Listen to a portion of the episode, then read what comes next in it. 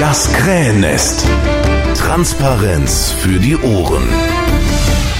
Hallo Bernd. Hallo. Hochschulpolitik, Förderung von Forschung und Lehre, beziehungsweise hier Forschung. Heute war eine aktuelle Stunde.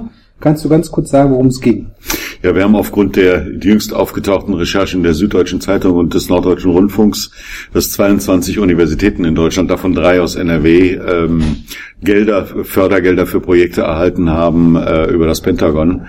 Äh, das war für uns Anlass, eine aktuelle Stunde zu beantragen, äh, um einfach nochmal deutlich zu machen, unseren Anspruch der Transparenz in der Hochschulforschung auch bei Drittmitteln. Gut. Ähm, Transparenz, Drittmittel. Was genau ist da geforscht worden und was ist bei der aktuellen Stunde herausgekommen?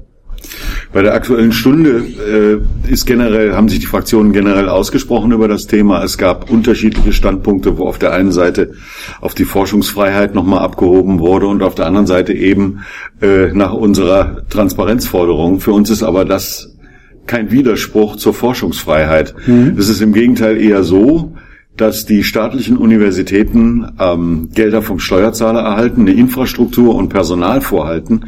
Universitäten sind geistige Werkbänke für die Gesellschaft. Ja. Ähm, und da hat nach unserer Auffassung der Steuerzahler, jeder Bürger, jede Bürgerin den Anspruch zu erfahren, was dort von wem und mit welchen Mitteln geforscht und auch gefördert wird. Das ist also eine Transparenzgeschichte. Wir sprechen uns nicht ausdrücklich jetzt gegen ein Unterlassen dieser speziellen Drittmittelforschung aus. Wir wollen halt nur wissen, was das ist. Und da gibt es interessante Unterschiede. Äh, was in Wuppertal gelaufen ist und in Bochum ist bekannt mhm. und auch veröffentlicht worden. In Bochum hat sich beispielsweise die US Air Force zusammen mit der European Aerospace äh, ähm, an einem Grundlagenforschungsprojekt beteiligt, wo es um die äh, Messmethoden an äh, ähm, hitzebeständigen Oberflächen geht. Das ist nach unserer Auffassung in Ordnung. Äh, die RWTH Aachen gibt allerdings keinerlei Auskunft und begründet das damit, dass man sagt, sie wolle im äh, Raum Aachen nicht Arbeitsplätze gefährden. Das ist der eine Grund. Und der andere Grund, dass man eine schlechte Position auf dem Markt der Auftragsforschung bekäme, mhm. äh, wenn dort alles äh, gleich veröffentlicht würde. Und das ist, denke ich, für uns eine Sache, die ist unhaltbar. Wir wollen ja, dass man unseren Hochschulen vertraut. Mhm. Äh, und die Hochschulen selber können in diesem Zusammenhang sich selbst auch Regeln geben, äh, wie viel sie von ihren Projekten veröffentlichen. Aber dass dort geforscht wird und zu welchem Thema, das sollte nach unserer Auffassung bekannt sein. Und wer auch dafür bezahlt. Und wer dafür bezahlt, natürlich. Das gehört dazu, zum Gesamtpaket mhm. Äh, der Informationen über ein bestimmtes Forschungsprojekt. Aachen ist diesbezüglich ein kritischer Fall. Es kamen dann Argumente von Rot-Grün, dass man im neuen Hochschulzukunftsgesetz, was ja jetzt geplant ist, da liegt ein Referentenentwurf vor, äh, dazu Regelungen vorsieht, auch zur sogenannten Zivilklausel, ist uns sehr, sehr kritisch, weil ähm, Dual Use, also sowohl der viele Forschungen ermöglichen zivilen Nutzen und militärischen mhm. Nutzen. Und an äh, der Stelle kann man jetzt nicht einfach sagen, weil etwas auch militärisch nutzbar ist, äh, soll man das eben nicht machen. Ähm, das ist zum Teil sehr schwierig zu unterscheiden. Wenn es beispielsweise um Forschung an Geschossen gibt, geht oder Sprengstoffe, würden wir sagen, okay, das ist eine militärische Nutzung, eine rein militärische Nutzung.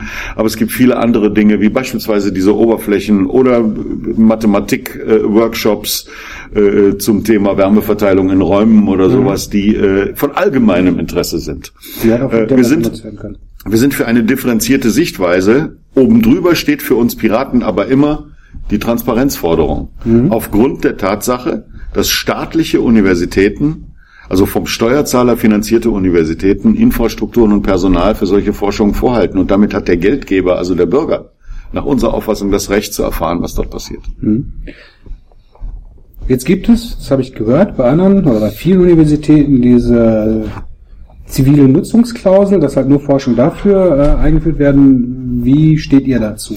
Also die Zivilklausel sehen wir, äh, es ist erstmal Ausdruck eines Bestrebens einer Universität oder von Forschergruppen oder auch von den Studenten, die sich dafür einsetzen, äh, nichts mit militärischer Forschung zu tun haben zu wollen. Das mhm. ist zunächst mal löblich. Aber im Einzelfall ist die Entscheidung darüber, ob etwas jetzt rein zivil oder rein militärisch ist, sehr, sehr schwierig.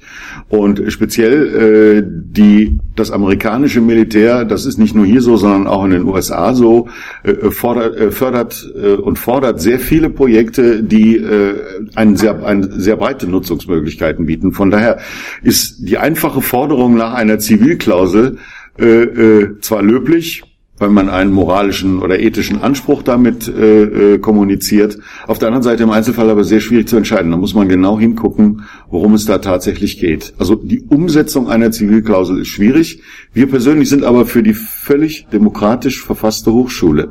Wir sind der Auffassung, der Gesetzgeber sollte einen Rahmen dafür schaffen, dass eine Universität sich eine Zivilklausel selbst geben kann, dass das aus dem Betrieb der Universität herauskommt, dass man sie auch leben kann.